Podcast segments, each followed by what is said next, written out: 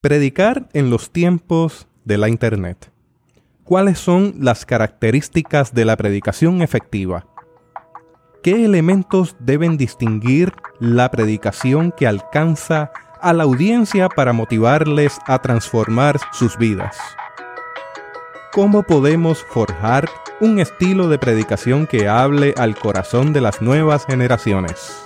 Teotecnología.com presenta Teobytes Busque su taza de café, de té o de chocolate y siéntese a la mesa con nosotros porque este tema será de gran bendición a su vida y a la vida de su iglesia.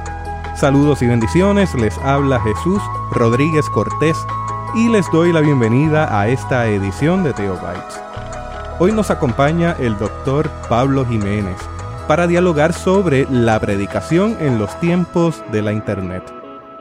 Pablo no necesita más introducción es bastante conocido en todo el Caribe, Suramérica, Norteamérica y el mundo entero.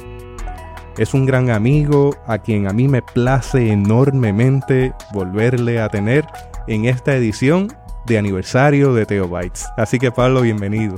Es un placer para mí estar en este podcast. Como tú bien sabes, yo fui el primer invitado y qué lindo y qué bueno que ya este podcast ha cumplido un año. Y te digo que en mis viajes por América Latina estoy dándole promoción, pero siempre encuentro a personas que ya estaban escuchando Teobytes. Esa fue la experiencia ahora en República Dominicana, donde varias personas ya eh, habían escuchado este podcast y están compartiendo esta iniciativa teológica en el nombre del Señor. Gracias Pablo, porque tú fuiste de los primeros que me dio una patada para que acabara y comenzara esto. Recuerdo cuando te escribí y te dije, ya me doy por vencido, comienzo mi podcast y lo comienzo ya. Qué bueno. Estoy esperando el tuyo. Y por ahí viene, viene muy pronto en el nombre del Señor y vamos a estar trabajando tanto el tema de la predicación como el tema del liderazgo pastoral. Excelente. Lo esperamos con muchas ansias. Pablo, en esta semana se cumplen justamente 40 años desde tu primer sermón. Eso es así. ¿Qué diferencias desde entonces hasta el día de hoy? Bueno, las diferencias son abismales. Eh, yo estaba recién convertido, recién bautizado. Tenía cerca de dos meses de bautizado cuando Noemí, que era la presidenta de jóvenes de la Iglesia Cristiana Discípulos de Cristo en el barrio Juan Sánchez de Bayamón, la iglesia a la cual yo iba, pues me, pidió que le hablara a los jóvenes. Los jóvenes se reunían los miércoles en la noche. Y entonces eh, tuvimos la oportunidad de compartir en el nombre del Señor la palabra con todo ese grupo de jóvenes que estaban buscando del Señor en nuestra iglesia. Estamos hablando de un grupo bien pequeño. Eran quizá unas ocho o nueve personas. Y yo nunca había hecho un bosquejo de sermón. Eh, una hermana de la iglesia me dio algunas ideitas. Prediqué sobre Isaías. Y fue una experiencia inolvidable. Fue como, como tocar un cable de alta tensión. Y yo estoy seguro que lo hice muy mal. Pero cuando terminé, me quedó el deseo de volverlo a hacer. Eh, claro está, eh, en aquel tiempo cuando yo comencé, pues eh, apenas yo tenía recursos, conseguir libros era dificilísimo, todo se escribía en tarjetas de flashcards, ¿verdad? Estas tarjetas 5 por 5 por 8, 3 por 5, etcétera. Y no teníamos los iPads que tenemos ahora. Mi visión de la predicación era muy tradicional. Mi pastor sencillamente me había dicho que un sermón necesitaba una introducción, tres puntos y conclusión, no importa de qué texto uno fuera a hablar. Así que los cambios han sido abismales en la forma como nosotros nos acercamos al arte cristiano de la predicación. Gratas experiencias siempre con respecto a la predicación. ¿Cómo olvidar esa primera predicación? y cómo obviar que las cosas han cambiado. Y ahí me gustaría saber con respecto a esos cambios conforme a la tecnología, ¿qué has visto? Particularmente con las generaciones emergentes y la predicación cristiana. Bueno, uno de los cambios abismales que nosotros estamos encontrando es eh, la presencia de la tecnología en el culto. Hace 40 años, la mayor tecnología que uno podía encontrar era los micrófonos y era la amplificación del sonido. Era posible transmitir en radio, por radio desde una iglesia, pero por lo regular implicaba eh, toda una serie de equipos adicionales y era carísimo. Hoy, prácticamente la mayoría de la iglesia, las personas que van a la iglesia, tienen un dispositivo electrónico de alta tecnología, de esos que la gente todavía llama teléfonos, pero que son muchísimo más que un teléfono, del cual pueden transmitir. Podemos transmitir audio, podemos transmitir vídeo, podemos hacerlo en vivo, podemos hacerlo de manera diferida.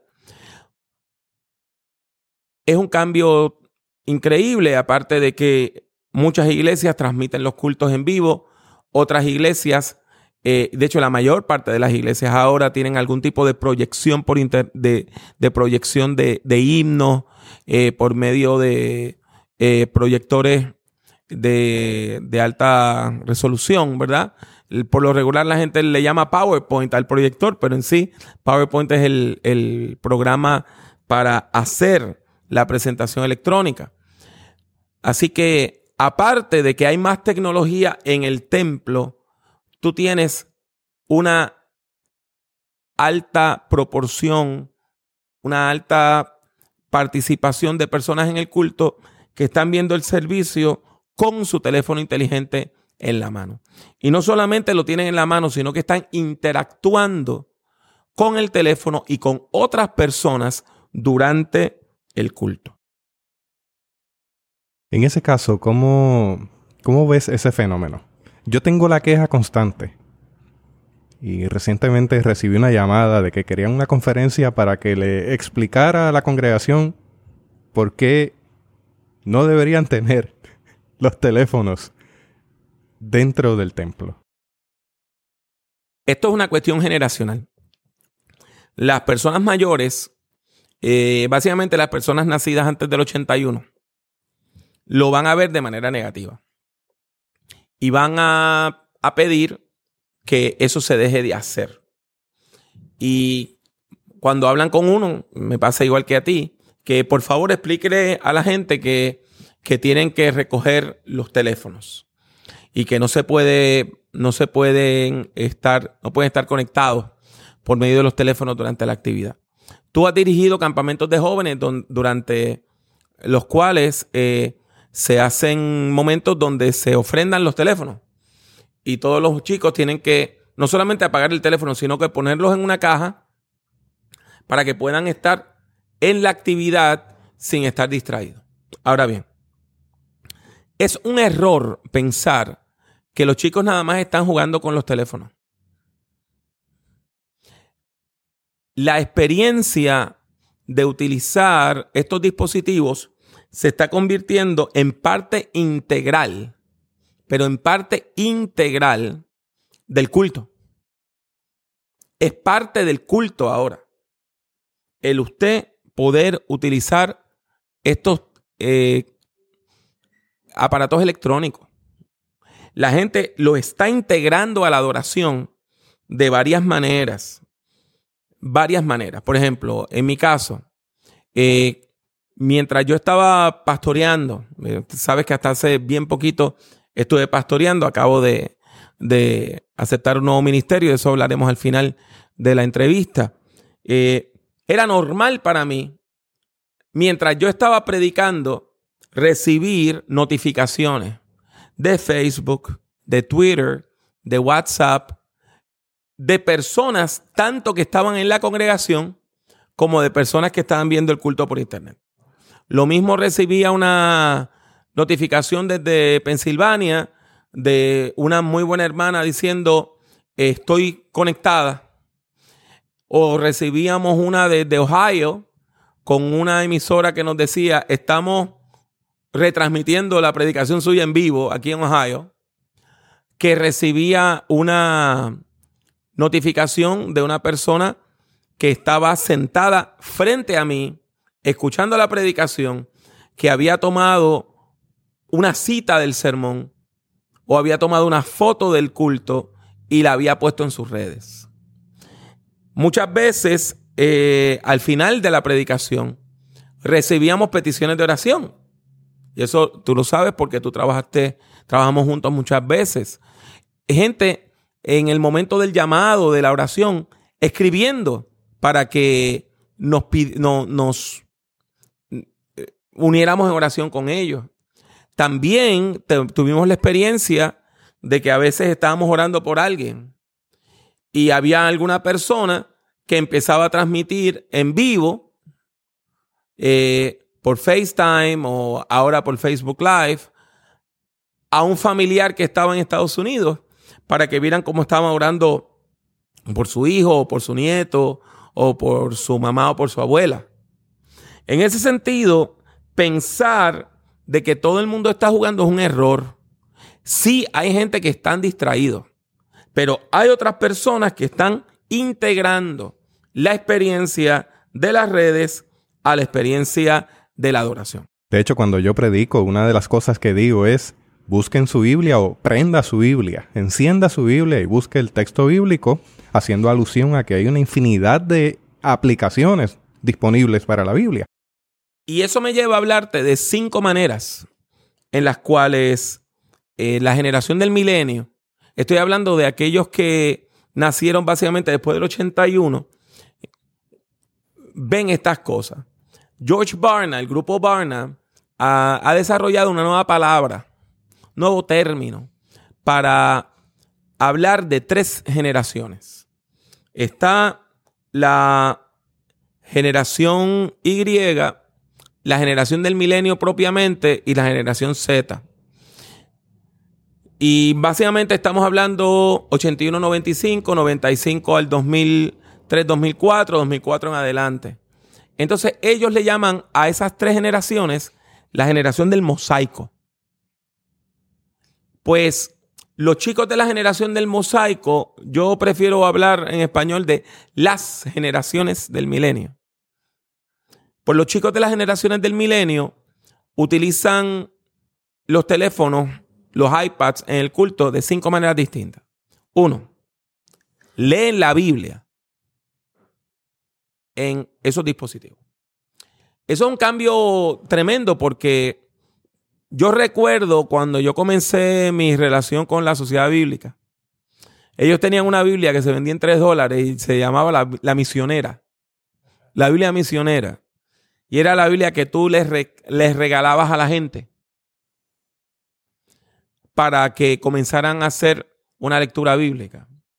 Hoy, si tú quieres evangelizar a alguien, le dices, dame tu teléfono y le descargas una aplicación como YouVersion o Bible Gateway o Biblia Plus y tienen, no una, tienen toda una serie de traducciones bíblicas gratuitas en su móvil, con planes de lectura, con versos del día.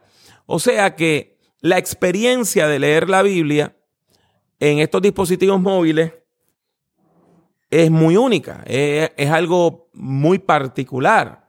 Y no solamente para la generación del milenio. Eh, como pastor, muchas veces yo iba a los hospitales y llevaba la Biblia de decoración porque la pobre luz del hospital no me permitía leer la Biblia en papel. La tenía que leer en el móvil, porque el móvil tiene luz, el papel no. Así que cada vez más la gente va a ver la Biblia como algo que está en su teléfono y su teléfono como algo que es parte del culto porque ahí es que va a ver y a leer la Biblia. La aplicación de Biblia Plus que mencionaste, excelente. Yo la utilizo, me permite buscar bien rápido los textos bíblicos. Además de eso, hay algo más que está ocurriendo. Los conceptos bíblicos. Pues mira, el segundo uso que las generaciones del milenio tienen para los dispositivos móviles es algo que tiene que ver con su capacidad de conocimiento bíblico. Estos chicos buscan definiciones, buscan mapas, buscan fotos de lugares históricos de la Biblia, mientras tú estás predicando. A veces buscan definiciones de palabras en español, pero otras veces buscan definiciones de conceptos. Por ejemplo, tú mencionas el concepto fe y algunos chicos entran, hacen una búsqueda, ya sea en Google, en Yahoo, en Bing, y empiezan a leer definiciones de qué es la fe. O van a una de estas aplicaciones que tienen textos bíblicos y ponen en el buscador fe y empiezan a leer a nivel de concordancia, ¿verdad? manera de concordancia, textos que hablan sobre la fe. En ese sentido, la experiencia de utilizar el teléfono lo que hace es que aumenta su experiencia de fe. Ahora, hay un tercer uso relacionado con ese. Yo todavía recuerdo un día que vino una persona a predicar, su sermón no fue el mejor, pero viene este chico con el móvil en la mano, el teléfono en la mano, abierto a una página, y me dice, eh, pastor, mire, ese señor si toma la Biblia. Entonces me presenta, me presenta la cita correcta. La persona había dicho que el texto estaba en un libro y estaba en otro. Y claro está, el cambio era que lo, que él dijo que había dicho Jesús en sí era un versículo de los profetas. Creo que estaba hablando del texto este que dice, hay de lo que de los que a lo malo dicen bueno y a lo bueno malo. Mucha gente dice, Jesús dijo, pero no, eso está en Isaías 5:20. Cuando yo he hablado de este tema en algunos talleres de predicación, he tenido pastores que han entrado en pánico ante la idea de que hay personas en la iglesia que están verificando si lo que tú estás diciendo está correcto o no. Y eso es un cambio abismal, porque antes la congregación no tenía manera de hacer eso, a menos que tuviera un conocimiento bíblico personal. Hoy, básicamente, cualquier chico, aunque no sea un chico que conoce la Biblia a profundidad, puede verificar algo utilizando su móvil. Tienen herramientas y las van a usar. Eso es así. Se graban parte de los cultos, que fue algo que mencionamos, y cómo la transmisión en vivo ha cambiado. La visión, de quien predica. Esto es un cambio enorme. Y es el cuarto punto del el uso de los, móviles en el Internet. Eh, Sabes que en la iglesia de Espinosa, donde tú y yo estuvimos muchos años, tú como feligres yo como pastor, y tú como líder, pues eh, hay personas que todos los cultos, si ellos están presentes, todos los cultos, van a sacar una foto y la van a colocar en Twitter o la van a colocar en Facebook. Muchas veces yo mismo decía, eh, hermanos, hermanas, estamos conectados por internet, así que entre a su móvil y ponga, invite a, todas sus amistades a que se conecten a este culto. Pero ¿qué pasó? Sabes que hace poco más de un año salió la aplicación de Periscope. Y Periscope te permitía eh, grabar en vivo, o sea, transmitir en vivo video. Y que hoy, pues ya nadie habla de Periscope porque Facebook está haciendo lo mismo y se llama Facebook Live. Es una cantidad enorme de videos que usted puede encontrar un domingo de iglesias, de congregaciones, de pastores. Hay pastores que la utilizan todos los días para transmitir eh, algún tipo de devociones. Pero me interesa que a veces tú estás en el culto y cuando miras hay una persona que está transmitiendo por Facebook Live tu sermón o partes del sermón o partes de la adoración. Los chicos están haciendo eso. Y eso es un arma de doble filo. Porque del mismo modo que mi chico está transmitiendo eso, ellos están viendo lo que está pasando en sus iglesias también.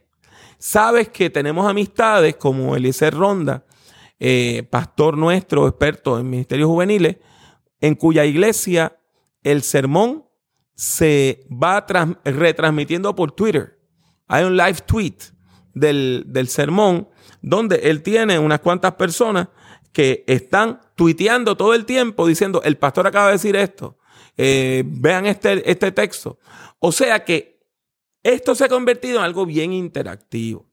Ahora, hay un, hay un quinto puntito y yo no quiero menospreciarlo, porque hay personas que, que ven que sí hay personas que están jugando con los teléfonos. Pero yo les propongo que la mayor parte de las personas que están jugando con el teléfono, cuyos niños están jugando con el teléfono, eh, son personas que tienen niños que tienen algún tipo de condición de déficit de atención, de hiperactividad y que lo utilizan de esa manera. Yo estuve en un servicio funeral donde estaba este hombre llorando la muerte de su padre, pero su niño tiene una condición bien severa de, déficit de atención con hiperactividad. Y mientras él estaba llorando en el culto, le estaba buscando actividades al niño en el teléfono para que el niño pudiera calmarse. Por lo tanto, no es todo perder el tiempo. O sea, no es que la gente está eh, perdiendo necesariamente el tiempo con la predicación. Sí, tenemos que ver algo. Si mi gente está conectada con las redes y lo que está pasando en otras iglesias y se está transmitiendo a otras iglesias es mucho más llamativo e interesante que lo que está ocurriendo aquí, entonces tenemos un problema. Del mismo modo que si el culto tuyo que está siendo transmitido y la predicación tuya es la más llamativa, le va a crear un programa a otras personas. Pero el hecho es que esto llegó para quedarse y llegar y decirle a la gente, apaguen los equipos, apaguen los equipos, no va a cambiar la situación. Al contrario, lo que va a hacer es que los chicos se sientan más separados del culto, sientan que los está rechazando, que muchas veces no tengan ni acceso a su Biblia porque la tienen en el, móvil y que entiendan que la iglesia le está diciendo que esa no es la congregación para ellos. Me hace pensar lo que mencionas, que la preparación teológica seria y responsable se hace más necesaria cada vez. Porque lo que estamos transmitiendo va a ir a parar a las paredes de la Internet. Y eso también supone un reto, porque está bajo escrutinio. Eso es así. Y siempre ha sido así, en el sentido de que la predicación, pues, una vez expuesta, tiene la responsabilidad de llegar a la gente. Y la persona que predica tiene que prepararse lo mejor posible. ¿Cuál es la diferencia? Que antes uno podía repetir un sermón. Ya no, porque está grabado. Antes uno podía eh, quizá decirle a la gente, bueno, no me acuerdo de ese texto, pero hoy no. Recuerda que algo que voy a mencionar más adelantito, esta generación, las generaciones del milenio, han experimentado la muerte de la curiosidad. La curiosidad ha muerto. Estos chicos eh, ya no tienen que utilizar la imaginación porque pueden ver las cosas. Déjame darte un ejemplo concreto. Mi hija mayor está estudiando comunicaciones. Y un día yo la estoy llamando a la universidad y ella me empieza a hablar de que uno de sus profesores de comunicaciones había hablado de uno de los más grandes momentos en la historia de las comunicaciones en la historia moderna. Y fue el asesinato de Kennedy y como Walter Cronkite, que era visto como el tío de todos los Estados Unidos, de toda la gente en Estados Unidos, y la persona más confiable en todos los Estados Unidos, pues se echó a llorar mientras estaba diciendo que el presidente había sido asesinado. Pues yo empiezo a describirle la escena y de momento digo, pero Pablo, ¿para qué se la estás describiendo si la puede ver? Le doy el móvil, le digo, entra a YouTube, vas a poner Walter Cronkite, asesinato de Kennedy, transmisión en vivo, y en 90 segundos ella estaba viendo el video en blanco y negro de Walter Cronkite diciendo el presidente está gravemente herido y ahí le dan un papel, él se quita los lentes, empieza a llorar y entonces se compone y le dice a la gente que el presidente ha muerto. En ese sentido, la curiosidad, esta idea de que tú vas a tener una curiosidad que por algo, vas a estar curioso por algo y que te va a durar días, semanas, meses. La curiosidad en ese sentido ha muerto. Porque hoy, si estás conectado al Internet, en cuestión de segundos puedes tener una respuesta. A lo mejor es equivocada. A lo mejor es mala. A lo mejor es excelente pero vas a tener una respuesta a tu pregunta. Y haciendo alusión a uno de tus escritos, esa generación está inmersa en una avalancha de información trivial en un medio que tiene tanto que mostrarle. Mira, eh, mira la, controversia que hay ahora en Estados Unidos con el nuevo presidente. Cómo eh, él dice cosas que no han ocurrido y las defiende diciendo que sí ocurrieron y que la prensa regular es la falsa que está tapando las cosas. Las verdades alternas. Exacto. Entonces están hablando de los datos alternos, de los hechos alternos o las verdades alternas. Todo esto hace que esta generación tenga un alto nivel de sospecha. Sospechan de las instituciones, sospechan de los líderes, sospechan de los líderes religiosos. Y por eso es que es tan bueno y es tan positivo. Y ninguna persona responsable en el púlpito debe tener miedo cuando dice, la Biblia dice, y uno de los chicos abre su móvil para ver si la Biblia dice de verdad. Eso es bueno.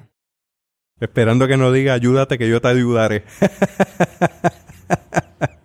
Sí, y, y lo bueno que tiene es que muchas veces la persona va a decir la Biblia dice tal cosa y los chicos van a decir la Biblia no dice tal cosa. Eso es un cambio enorme. Eso es un cambio enorme. También implica eh, que la persona que está en un tipo de culto religioso opresivo, que no te deja pensar, que te dice esta es la verdad y no, pero no puedes investigar nada más porque tienes que creer lo que yo creo nada más. Hoy eso se dificulta por el libre acceso que tienen los chicos a la información. ¿Cuáles son entonces, Pablo, los puntos los tres puntos más importantes de la predicación en los tiempos de la Internet? Pues yo estuve escuchando hace como nueve meses un podcast, una entrevista a Ravi Zacharias. Ese fue en el podcast de Kerry Newhoff. Y Ravi Zacharias, una de las cosas que, que hizo fue hablar de este cambio de paradigma.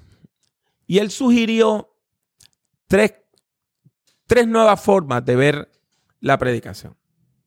Así que yo lo escuché, lo procesé y esta es mi respuesta a lo que él dijo. Yo creo que la predicación en los tiempos del Internet necesita cumplir con tres características. Debe ser interesante, debe ser inteligente y debe ser importante. Se lo repito. La predicación en los tiempos del Internet debe ser interesante, inteligente e importante. Y vamos a comenzar a desempacar eso. Interesante porque nosotros vivimos en un mundo donde la gente se está entreteniendo 24/7. Casi todas las personas que van a escuchar este podcast hoy, si están despiertas a las 3 y media de la mañana, pueden encontrar en entretenimiento en la televisión, en la radio, en el internet o en su propia casa, en las grabaciones que tiene de audio y vídeo. Esto es un cambio abismal que ha ocurrido en los últimos 200 años. La idea de que tú pudieras ver imágenes en, una, en un aparato hasta hace 75, 80 años era algo que no tenía sentido, que era imposible. Cuando tú y yo éramos niños, la idea de poder comenzar a ver una película a dos y media de la mañana en tu casa, sin anuncios, no, no tenía una base en la realidad. Eso era una fantasía.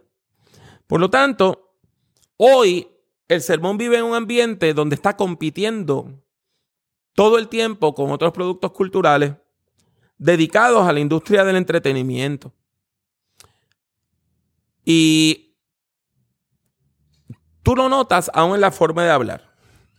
Yo le estaba diciendo a un grupo que si usted pregunta a qué hora es el programa, usted está diciendo que usted es mayor de cierta edad y que usted tiene, que usted nació antes del 81.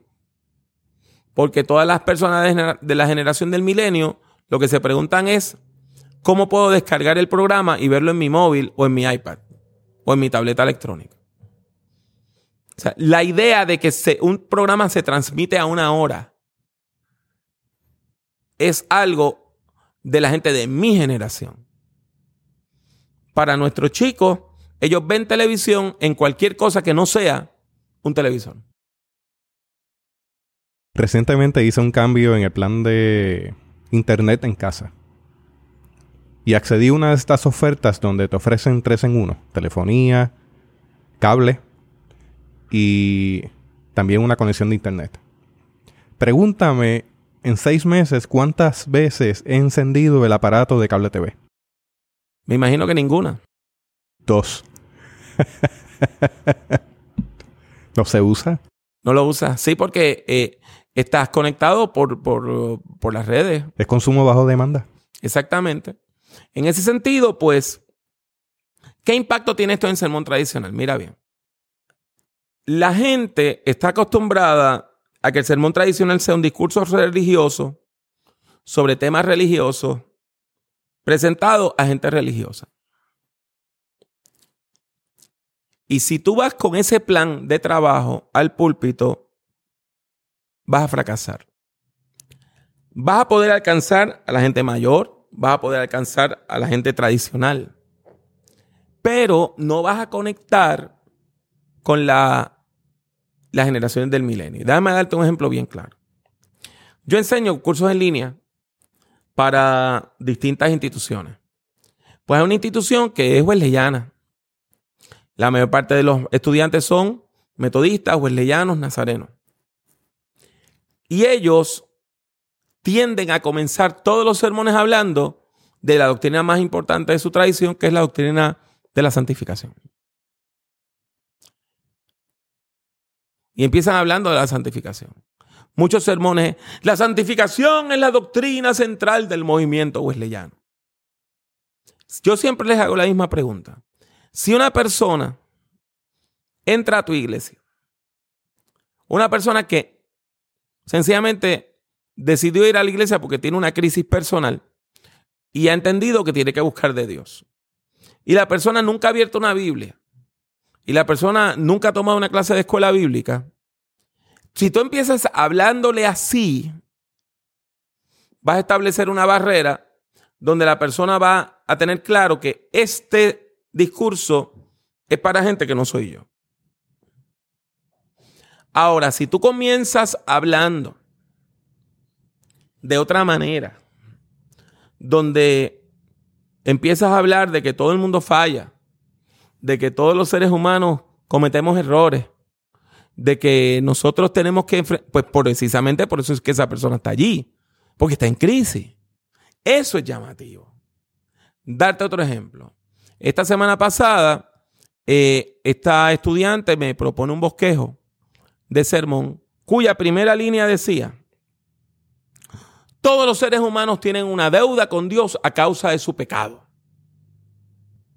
Y yo le propuse a ella que para una persona que nunca ha tenido una experiencia de fe, esa oración sencillamente no tiene sentido. ¿Cómo tú me vas a decir que yo le debo algo a Dios? ¿De dónde yo le debo algo a Dios? O sea, si yo ni vengo a la iglesia, ¿de, de dónde es que yo le... Entonces le tuve que decir que ella tiene que comenzar hablando de que Dios existe, de que Dios es bueno, de que nosotros no somos tan buenos, de que nosotros hemos herido a otras personas, que el ser humano le, hace daño a una de las personas que más ama. Entonces, que poco a poco tú vas estableciendo la, la, la diferencia entre Dios Santo, el ser humano pecador, y entonces tú puedes decir, tenemos una deuda.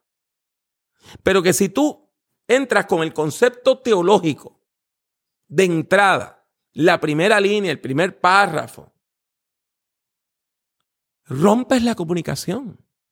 Porque no hay manera que una persona que no tiene una experiencia de fe, que ya no ha tenido instrucción teológica, acepte a priori de que yo tengo una deuda con Dios. Si es la primera vez que yo vengo aquí, si yo nunca he abierto una Biblia, ¿cómo es eso que yo tengo una deuda? Por lo tanto, a eso es que yo me refiero. La predicación no puede partir de los lugares comunes que usábamos en el pasado. La predicación hoy tiene que ser interesante, tiene que ser llamativa. Tienes que comenzar el sermón conectando con la gente. Lo primero que tienes que hacer es conecta con la gente. Que haya una conexión personal. Que la persona que está escuchando diga, yo puedo confiar en esa persona que está predicando. Y es ese lazo, esa, ese lazo genuino, lo que me va a permitir entonces a mí entrar en una relación que me va a permitir escuchar tu sermón. Por eso es importante, si usted no está pastoreando una comunidad en particular y es predicador itinerante, llegue temprano, observe, establezca puntos de contacto con esa comunidad de fe para que pueda tener ese lazo personal del cual tú hablas. Porque de otra manera el sermón podría irse por otro lado. El segundo puntito que yo quiero traer hoy es que el sermón tiene que ser inteligente. ¿Y a qué me refiero con esto? Muchas veces las personas de la generación del milenio tienen esta percepción de que los líderes religiosos somos ignorantes, los líderes religiosos somos personas con poco nivel educativo, que somos intolerantes, que somos rígidos y que lo que vamos a decir desde el púlpito es un discurso autócrata, es un discurso basado en la autoridad de que yo te presento esto y tú tienes que creerlo porque sí. O a veces reaccionan a esta frase que Billy Graham hizo famosa, ¿verdad? La Biblia dice. Ah, bueno, si la Biblia lo dice, tiene que ser verdad. Así reaccionaba la gente antes. Hoy la gente te dice, bueno, el papel aguanta todo lo que tú le escribas. O sea que es un paradigma completamente distinto. En ese sentido, mi, punto aquí es hoy que necesitamos hablarle a la gente de una manera que no insulte su inteligencia. Ellos no van a aceptar argumentos de autoridad. Ellos no van a aceptar que tienes que creer esto porque sí. Ahora bien, tienes el otro punto. La gente que te está escuchando son gente inteligente, pero que no conoce el lenguaje religioso. Jesús, mira, antes, antes la gente venía pre-evangelizada a la iglesia protestante, porque en América Latina, en Puerto Rico, en el Caribe, la mayor parte de la gente era católica, y aunque tú no fueras asiduo yendo a la iglesia católica, habías tomado comunión, habías tomado catecismo. Sabías que había un Dios, un Dios Padre, Hijo, Espíritu Santo, una Trinidad, una Biblia, pecado, eh, salvación, cielo, infierno. Hoy tú tienes chicos y chicas que nunca han ido a la iglesia. Yo tuve aquí una persona, una mujer joven de quizá 31, 32 años. La primera Biblia que ella abrió fue la que yo le regalé. Fue una cosa increíble. Una mujer de 31, 32 años nunca había tenido una Biblia. Entonces, a un concepto como, ¿cómo le debo decir a usted? Padre, cura, apóstol, predicador, pastor, porque ella nunca había, ella no, no tenía idea de cuál era el título de un líder religioso protestante. Eso no quiere decir que sea gente poco inteligente. Son gente muy inteligente, pero que no han tenido un lenguaje religioso. En el caso del catecismo, del cual yo fui parte, yo me formé en la Iglesia Católica, una de las ideas que se daba dentro de ese entorno era que había que estudiar los principios, las oraciones, todo estaba puesto en manuales. Y eso era lo que uno necesitaba saber. Era función del sacerdote interpretar las escrituras. Por eso fue que mi maestra de catecismo, la primera vez que me vio entrar con una Biblia de Jerusalén en la mano que mi tío me había regalado, al catecismo se escandalizó. Me dijo, no puedes estudiar eso solo, porque puedes errar. Tienes que escucharlo a través del Padre.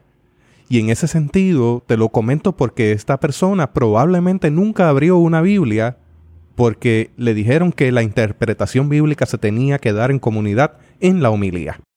Exacto. Y, y entonces la iglesia protestante, una de las cosas lindas que hizo fue ponerle la Biblia en la mano a la gente. Pero entonces ya tú tenías a hablarle a personas que tenían una serie de conocimientos. Hoy nosotros podemos tener una idea aproximadamente. Solamente 33 de cada 100 personas nuevas que la iglesia alcance han tenido un trasfondo religioso cristiano. Para ponerlo más claro, hoy 7 de cada 10 personas menores de 37 años no tienen trasfondo religioso alguno.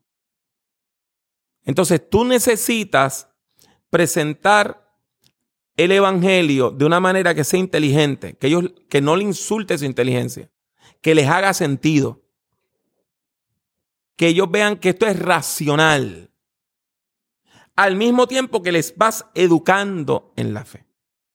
Pero te lo repito, las nuevas generaciones tienden a ver a los líderes religiosos como gente ignorante, gente que predica sermones antiintelectuales, gente que rechaza la ciencia, gente que demoniza a quienes difieren de ellos y es particularmente a las personas que tienen una orientación sexual distinta. Entonces, la gente tiene esta idea de que tú, si eres un líder religioso, eres una persona rígida e ignorante. Tú sabes que yo llevo años escribiendo en el periódico en Puerto Rico, en la versión en línea del el periódico de más circulación en la isla de Puerto Rico.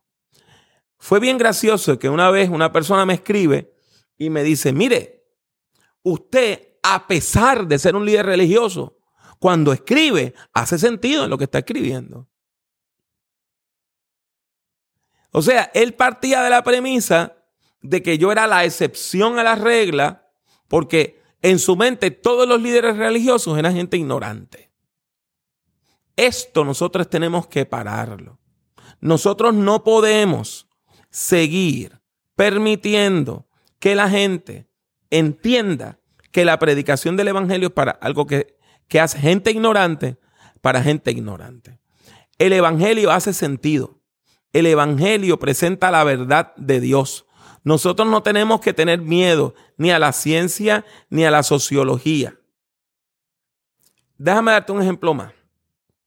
Uno de los programas de radio que yo escucho por más de 20 años es un programa de entrevistas de las más importantes que se han hecho en Estados Unidos, que se llama Fresh Air, ¿verdad? Aire fresco.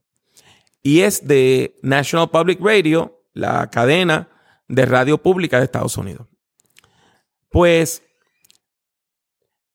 la periodista Terry Gross entrevistó a un astronauta que se convirtió en un héroe de los grupos evangélicos en Estados Unidos porque el hombre guitarrista se llevó la guitarra para uno de los, de los vuelos y cantó un himno desde allá en una de las transmisiones en vivo. A ella se le hacía difícil comprender cómo un hombre de ciencia tenía fe. Ella no podía comprender eso. Porque aunque ella viene de un trasfondo judío, ella no podía aceptar toda esta cuestión de la religión. Entonces ella, pues tratando de explicarlo, le dice, bueno, probablemente usted se crió como una persona bien religiosa. Y él le dice, no, no, no, no. Mi experiencia de fe vino la en mi primer viaje, la primera vez que yo vi a través de la ventana del transbordador espacial el cosmos. Ahí yo dije, esto lo hizo Dios. Si personas como esas entienden que la fe es inteligible, es inteligente, ¿por qué nosotros vamos a presentar una visión anti-intelectual del Evangelio? Las generaciones del milenio necesitan visiones del cristianismo que sean compatibles con la ciencia. Particularmente ellos están muy preocupados por el calentamiento global. Cuando un ministro dice que eso no existe, que eso es una conspiración de la izquierda, rompiste la comunicación con ellos. Me llama la atención, antes de pasar a ese punto número 3, sobre la importancia, lo importante que es la predicación. Es que se está dando un debate ahora mismo sobre el cambio o la reorientación del currículo escolar, aludiendo a que hay que meter más el conocimiento bíblico y sacar ciencias a un lado. Y esto que tú estás diciendo contrasta porque yo creo en ambas cosas. Yo creo en el conocimiento bíblico junto con las ciencias. Yo creo que no hay nada incompatible en ello. Lo que a mí me chocaría en ese sentido es agarrar la ciencia y tirarlas todas a un lado para poner una postura creacionista. Ese es el punto que quería establecer porque me llama mucho la atención cómo tú lo articulas, que me hace perfecto sentido y lo que está ocurriendo en estos momentos mientras estamos hablando. Y, eso es precisamente lo que nos lleva al tercer punto. Y es que la predicación tiene que ser sobre temas importantes. Nosotros tenemos que dejar de hablarle a la gente de tontería nosotros tenemos que empezar a hablarle a la gente de las cosas medulares de la vida. Eh, te voy a dar un ejemplo, mira. Yo estaba en la República Dominicana hace poco. Y este pastor me llevó al aeropuerto. Y yo le pregunto, ¿dónde es usted pastor? Me dice, yo soy pastor en Boca Chica. Boca Chica es una de las playas más lindas del mundo. Y yo vengo y le digo, ¿y cómo usted logra que la gente en Boca Chica vaya a la iglesia en domingo y no se vaya para la playa. Tuvimos una conversación bien interesante. Primero, él me dijo algo que tú y yo sabemos porque vivimos en Puerto Rico. Eh, el bocachiquero no va a la playa. O sea, tú teniendo la playa ahí al lado, casi no vas a la playa. Vas cuando viene familia, alguna actividad o algo así. ¿El caso nuestro? Exactamente. O sea, y le pasamos por el lado todos los días. Vivimos a 15 minutos de la playa. Sin embargo, yo le dije algo a él que le, le llamó la atención. Le dije, mira, Tú aquí en República Dominicana y yo en Puerto Rico, viviendo al lado de algunas de las playas más hermosas del mundo, sabíamos que cuando una familia llegaba a las 9 de la mañana al culto, una gente que nunca habían ido a una iglesia, y llegaban así con esa carita de que estaban medio perdidos, esa familia estaba en crisis. ¿Por qué?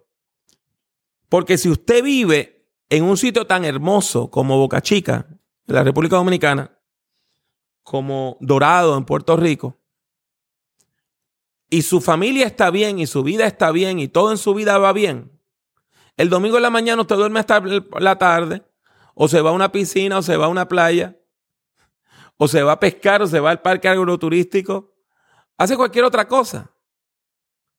Pero tú pasarle por el lado a los parajes más lindos del mundo para ir a una iglesia un domingo en la mañana, es porque tú estás en crisis y necesitas algo. Porque tienes una sed espiritual que solamente Dios la puede quitar. Cuando llegas entonces a la iglesia, necesitas una predicación que sea pertinente, que sea importante, que me hable de los temas que verdaderamente son cruciales para mi vida. Que me hables de lo que yo necesito escuchar para que mi familia mejore. No que me hagas perder el tiempo. Y tú y yo hemos escuchado muchas veces a personas que se paran en el púlpito y hablan 15 minutos y no dicen absolutamente nada cómo a veces en las iglesias se pierde el tiempo estirando, estirando un tema. Y una persona toma 20 minutos para hablar de que la iglesia va a salir en una gira y que van a ir aquí o allá. La gente necesita escuchar un mensaje de vida, un mensaje de salvación, un mensaje de transformación que tenga un impacto directo en cómo viven, en cómo se relacionan con sus seres queridos, en su vida familiar, matrimonial, en sus relaciones como padres, hijos, esposos, esposas. Y la predicación importante es aquella que toca esos temas. Es triste cuando tú vas a una iglesia y hablan y al final de lo que hablaron, después de un culto donde quizás se cantaron cosas muy bonitas, la predicación no trajo ningún tipo de material nuevo y no trajo nada pertinente para mi vida. Por eso es que estoy preparando estos materiales y te doy gracias por la oportunidad que me das de compartir esta primera reflexión de lo que espero sea un nuevo libro, para recalcar que si vamos a alcanzar a estas generaciones del milenio, personas menores de 37 años en particular, necesitamos que sea una predicación interesante, inteligente e importante, porque de otro modo estamos abriendo la puerta trasera para que el, quien entró por la puerta de, adelante se vaya por la puerta de atrás y jamás vuelva a nuestra iglesia, a nuestro santuario, a compartir con nosotros en un culto de adoración. Pablo, a modo de cierre, ¿alguna recomendación adicional para nuestra audiencia? Y de vez, me encantaría que presentaras el trabajo que estás haciendo en Gordon Conwell. Estamos ansiosos por saber dónde está Pablo Jiménez, qué está haciendo, cuáles son los planes para el futuro. Así que un cierre pastoral. Y adicional a eso, compártenos tus proyectos. Quiero recalcar la importancia que tiene que la iglesia mire al futuro. Yo, eh, como dijiste, acabo de cumplir 40 años de mi primer sermón y ya estoy entrando en mi año número 37 como ministro activo. Solo tengo 56 años, así que me quedan unos 10 o 11 años más para seguir predicando a tiempo completo y ministrando a tiempo completo antes del retiro. Pero eso a mí no me da permiso a estar mirando hacia el pasado. Hay que mirar al futuro. Toda esta investigación que se plasma en esta conferencia, este diálogo, este nuevo escrito, surge de una preocupación que me dio hace cerca de tres años. La pregunta era si mis hijas, que son de la generación del milenio, entendían mis sermones. Y si yo estaba conectando con ellas o no. Eso fue lo que me llevó a un nuevo tiempo de estudio de cómo crear una homilética, o sea, una técnica de predicación que pueda alcanzar a esa gente, que pueda alcanzar a esos chicos. Gracias al Señor, creo que pude identificar algunas estrategias que son las que quiero compartir en este nuevo material, en este nuevo libro. Fuera de eso, quiero decir que he tenido el privilegio de ser llamado a servir en una escuela de teología una de las escuelas de teología más grandes de Estados Unidos, que se llama el Seminario Teológico Gordon Conwell. Ese seminario se encuentra en la ciudad de South Hamilton, en Massachusetts, como a unos 40 minutos al norte de la ciudad de Boston. Yo dirijo el programa de ministerios hispanos. El programa de ministerios hispanos provee clases fuera de los cuatro campus centrales de Gordon Conwell. Estamos ofreciendo clases en Estados Unidos, en Miami, Orlando, New Jersey, Massachusetts, Texas, California, Washington y Idaho. Estoy en conversaciones para comenzar otros grupos en los Estados Unidos. Fuera de Estados Unidos se ofrecen clases en República Dominicana, se ofrecen clases en Lima, Perú, y también ofrecemos clases en inglés en las Bahamas, en Jamaica y en Inglaterra. En el pasado se han ofrecido clases en otros lugares, tales como Sudáfrica, en inglés, y en español, Ecuador, eh, Bolivia, Argentina, y también se han ofrecido clases en Asia. Ese es mi nuevo ministerio y estamos tratando de alcanzar a sobre todo personas latinas, bilingües, llevándole educación teológica de calidad a donde viven. Al mejor precio en términos de matrícula, porque las clases de mi programa solamente cuestan el 30% que una clase regular en el campus regular del seminario. O sea que ya la persona que es aceptada tiene una beca de 70% comparado con los estudiantes regulares de la escuela. Estamos sirviendo ahora a más de 300 estudiantes y esperamos en nombre del Señor poder continuar trabajando. Comenzamos con un programa de certificado, sobre todo para estudiantes que no tienen bachillerato universitario, no tienen un grado universitario, que nada más tiene la escuela superior o la prepa le aceptamos por seis clases, seis cursos. Y si pasan esos cursos con 2.5 de promedio o más, entonces lo que hacemos es que los pasamos a la maestría. Pero también tenemos un programa doctoral en español, completamente en español. Un programa de doctorado en ministerio. Y ese es un programa muy amigable para la pastoral porque solamente requiere dos semanas de residencia intensiva al año la próxima sesión de estudios nuestra, eh, doctoral, va a ser aquí en Puerto Rico, en enero del año que viene, y el tema va a ser el Consejo Pastoral. El doctorado en, ministerio nuestro tiene tres focos. Un año enfoca en, en Consejo Pastoral, el otro en liderazgo y el otro en predicación.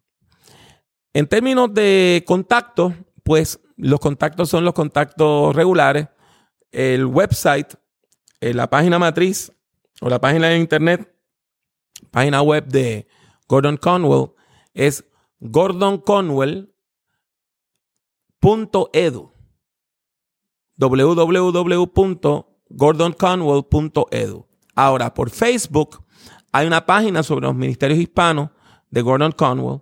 Y aparte de eso, sencillamente, si alguna de las personas que está interesada, eh, una persona está escuchando este programa, claro está, y nos quiere contactar, pues lo puede hacer a, través de mis redes regulares. Contácteme a través de drpablojiménez.com, www.drpablojiménez.com. Con ese mismo nombre, Doctor Pablo Jiménez, me consigue en todas las redes sociales, desde Instagram, Facebook, LinkedIn, Tumblr, eh, WhatsApp, me consigue en todas las redes. Queremos hacer una contribución a la educación teológica en América Latina, no solamente en Estados Unidos, y entendemos que este es un, un hermoso vehículo para lograrlo. Usted está escuchando esto y le está palpitando su corazón. Yo creo que es tiempo de que evalúe la posibilidad de comenzar a estudiar. Y tengo que decirle por experiencia propia de que no hay un momento perfecto donde uno pueda decir, ahora puedo comenzar a estudiar. Así que le exhorto a que evalúe esta información, no solamente la brindada durante el podcast, esta información importante sobre los esfuerzos del doctor Pablo Jiménez a través de Gordon Conwell. Si usted desea encontrar las notas de este episodio, le invito a visitar nuestra página en la internet que es www.teobytes.com diagonal predicación actual www.teobytes.com diagonal predicación actual. Pablo, gracias. Mi placer y verdaderamente te doy las gracias por esta hermosa oportunidad de llegar al público de Teobytes. Que Dios les bendiga y que Dios les cuide siempre. Pronto tendrán más información del podcast o de los podcasts de Pablo para que también pueda visitarle allá y aprender mucho. Bueno, hasta aquí esta edición de Teo Bytes. Gracias por darnos el privilegio de llegar hasta ustedes a través de las redes informáticas. Será hasta el próximo episodio. Que la paz y la gracia de nuestro Señor Jesucristo sea con ustedes.